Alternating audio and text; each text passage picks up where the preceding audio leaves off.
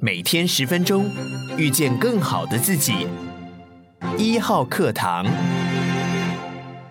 大家好，我是丁雪文。二零二三年来喽，然后二零二三年到了第二个礼拜哦，那当然离过年还有一两个礼拜，我想大家其实最关心的当然就是说，二零二三年现在可以稍微休养生息，可是过完年后二月，我们到底怎么看二零二三年，尤其台湾？所以今天我想跟大家分享的新闻哦，大家比较以台湾的角度啦。那因为国际上呢，其实大家也看到，因为国外因为 Christmas 嘛，其实不算有太多的重要的财经新闻，但是台湾我觉得倒蛮精彩哦。首先，我今天想跟大家谈的，先从产业的角度谈。半导体最近台湾有一些动作，另外再来谈台湾现在的经济数据，我们怎么去看二零二三年啊？那第一则呢是一月六号啊，我们看到行政院的经贸办证实，他们已经在一月三号啊，就上礼拜啊，用第三国的身份申请加入资商。参与大陆控诉美国出口管制哦，那过去我们大家都认为台湾啊，当然是靠向美国。不过这一次哦，参与 WTO 的咨商呢，其实很多人就说哦，台湾是不是开始希望跟中国的半导体重新连接？那当行政院有特别宣明哦，他没有特定的立场。不过这个动作我觉得还是值得按赞的啦。那另外呢，同一天也是一月六号，立法院三读通过产创条例第十至二条，还有七十二条，也就是针对台湾的半导体、五 G 跟电动车技术哦，怎么去保。保有它在国际供应链的关键定位，你比如说研发费用的百分之二十五啦，或者是你购买先进制成的全新技术的百分之五的支出哦，可以抵减当年营所税，我觉得都是好事啦。因为台湾的产业确实需要帮忙，否则在去全球化的二零二三年，台湾的压力是很大的哦。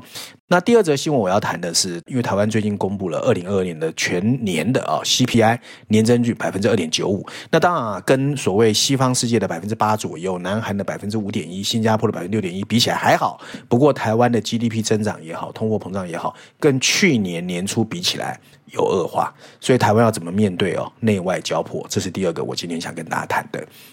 首先，第一则新闻有关半导体的，我们看到《伦敦金融时报》有一篇文章，它的标题写的是“台积电重申他对台湾的承诺”。那当主要是因为十二月六号跑去亚利桑那。设厂嘛，哈。第二个是 CNBC，CNBC 的标题写的是三星、闪送预计呢季度的利润因为需求下滑降到八年低点，所以我一直说科技业的压力很大哦。另外，Focus 台湾呢，它的标题写的是台湾在美中 WTO 争端强调保持中立啊。那我们要怎么来看呢？台湾到底在半导体这边怎么出招哦？那行政院的经贸办呢公开说，我们只是就第三国咨商过程，希望能够参与或者是观察的角色哦，没有任何的立场。我还是蛮赞成的啦，因为现在你往美国靠，往中国靠都不对嘛。可是我们要怎么样保有台湾的这个半导体的竞争力？我觉得还是蛮重要的。不过认真来说，回顾二零二二年，我个人觉得动荡跟机遇都有哦。那动荡有什么呢？动荡当第一个就是半导体嘛。那为什么我说台湾的动荡跟机遇都有？因为事实上，二零二三年台湾的压力还是很大的。我刚才前面有强调哦，在二零二二年初二月份的时候，主计处哦有预估全台湾的 GDP 应该全年会达到百分之四点四二。通货膨胀保持在百分之一点九三，可是后来大家知道嘛，俄乌战争啊，通货膨胀啊，升息啊，所以到十一月份的时候，它的 GDP 增长下修到百分之三点零六哦，从百分之四点四二下修到百分之三点零六。可是通货膨胀呢，在六月份开始飙升，飙升到十四年来的新高，最高到百分之三点五九。跟其他国家比起来不高，不过对台湾来说也蛮高的。如果你家里有去菜市场买菜，就知道其实很多的十块、二十块，其实物价蠢蠢欲动啊。那另外，台湾的股票市场也从去年一月的一万八千多点哦，跌到十月份的一万两千多点，然后升息也四次，所以台湾不是没有问题。到二零二三年，我觉得压力会很大。那这里面有震荡哦。也有机遇，那动荡呢？首先来自哦，台积电赴美投资的去台化的争议哦，很多人就说啊，你这个护国神山开始不稳了。那当然啦，现阶段呢，认真来说，以高阶制程来说，它的产能呢，在美国就算落地之后，也不到百分之五，所以看起来问题还不大。不过，如果长期往这样的发展方去哦，这样的动荡还是会影响产业跟人心的哦。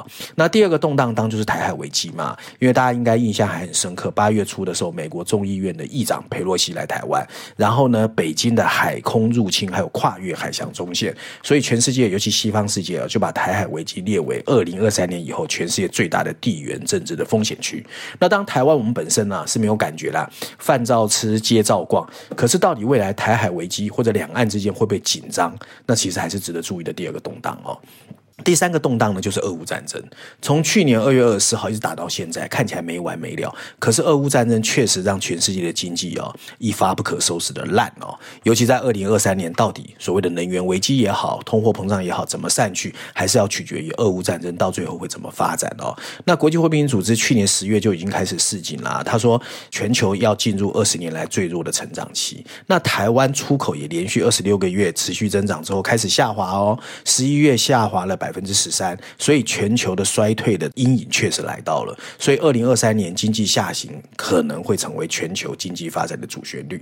那有没有机遇？有机遇，因为过去哦，因为碍于中国的看法，很多的这个大型国家哦，跟台湾的来往都很低调。可是最近一两年，我不知道大家有没有发现哦，很多大的国家跟台湾的政治来往越来越明确，越来越高调。你譬如说。二零二二年六月，台湾跟美国之间有台美二十一世纪的贸易倡议哦，还有所谓的科技贸易跟投资合作架构 TTIC，这都是二十年来可遇不可求的升级。甚至包括欧盟哦，在二零二二年也首次打破惯例，把台湾跟欧盟之间的对话提升到部长级哦。所以呢，对台湾来说，我觉得其实也有机遇。可现在的问题就是，台湾政府要怎么样有智慧去把握这些动荡跟机遇？那我们都知道嘛，二零二三年的主旋律一定是。二零二四年要选总统了嘛？是民进党、国民党或者谁呀、要出来选总统？我觉得都要向社会和产业证明，他了解台湾的处境，洞悉国际的动向，然后帮台湾找到突破的智慧哦。我觉得这个是非常重要。那大家在投票的时候也要特别关注这些啦，不要老是只是在骂人家烂。那第二个新闻呢，我们在谈的是台湾本身面临的一些经济内外交迫。首先，CNBC 有提到哦，随着能源价格的飙升降温，欧元区的通货膨胀率回到百分之九点二。哎，好消息！Bloomberg 的标题写的是，随着全球需求的放慢，亚洲制造业的压力还是很大。南华早报是，由于中国开始对全世界开放啊，所以台湾。的经济会面临什么样的情况，值得观察。那通货膨胀，我觉得还是二零二三年所有人最关心的。我觉得跟台湾的老百姓人民生活也有关啦。你实质薪资如果继续衰退的话，人民的剥夺感就会急升嘛。我想这个也是台湾政府现在面临最大的压力啊、哦。那二零二三年呢，目前看起来外在环境还是不乐观。通货膨胀对大家的痛苦呢，开始会从教科书跃升到所谓现实生活。所以我想政府会开始注意到这一点。那台湾为什么通货膨胀好像跟全世界比起来相对没那么强，可是大家的剥夺感又很强。首先，很多人说，因为台湾在评估通货膨胀的时候没有把房价纳入哦，这是第一个。很多学界批评很久哦。那另外呢，就是过去央行还是采取高度的宽松货币政策，这到底是不是对的啊？其实值得质疑哦。第三个呢，就是台湾哦，消费者物价指数的公式哦，对大宗商品呢降低关税，刻意缓涨电价、油价、天然气，也抑制了物价。所以这三点是台湾的通货膨胀的数据看起来一直不强的情况，可是老百姓的感觉肯定很强啊，否则最近还税于民这件事情不会越炒越凶嘛。因为如果你按照官方数据来说，哎，我们应该不会感觉物价涨那么凶啊。可是为什么实质薪资会倒退呢？这代表说其实你的计算方式是有问题的。而且这也反映了产业政策，还有产业升级，还有包括提供高薪就业机会的努力。虽然好几任总统都喊了，但是做的好像没有那么好哦。所以现在台湾结构性的问题没有解决，低薪的结构依旧，还有束手无策的房价高涨哦。所以呢，就算你再发六千块，我想民怨也很难遏制哦。那选举结果呢，普遍呈现了企业主的经营困难，还有青年世代面临低薪困境的不满。那这个我觉得是台湾现在面临最大的问题，也是新的总统你一定要面对的问题。那按照国发会最近的记者会说明，他们也承认啊，经济是内外皆冷哦。所以面对这样的挑战呢，其实有几点我觉得是值得注意的。首先呢，全球的需求低迷，可能会重演二零一五年的全球贸易衰退的剧码。那对于台湾来说，我们是出口驱动型的嘛，那你其实衰退很难避免。所以企业面临的挑战就会非常大哦。更不要说全世界开始追求 ESG。所以政府怎么在发展六大核心产业之外，也适度的要协助企业保保护企业，让企业在全球市场有一定的竞争力。我觉得这是台湾政府面临的第一个挑战。其次啊，货币政策绝对要好好检讨，免得变成个房价一直涨，资产泡沫破裂，会更痛苦啊。这是货币政策要去考虑。第三个呢，改革当然会阵痛。你不要因为要选总统，你就不愿意改革，那对台湾的长期这个竞争力绝对有负面的影响。那从外部环境来看哦，其实台湾有很多产业早就已经国际化，因为全球化嘛。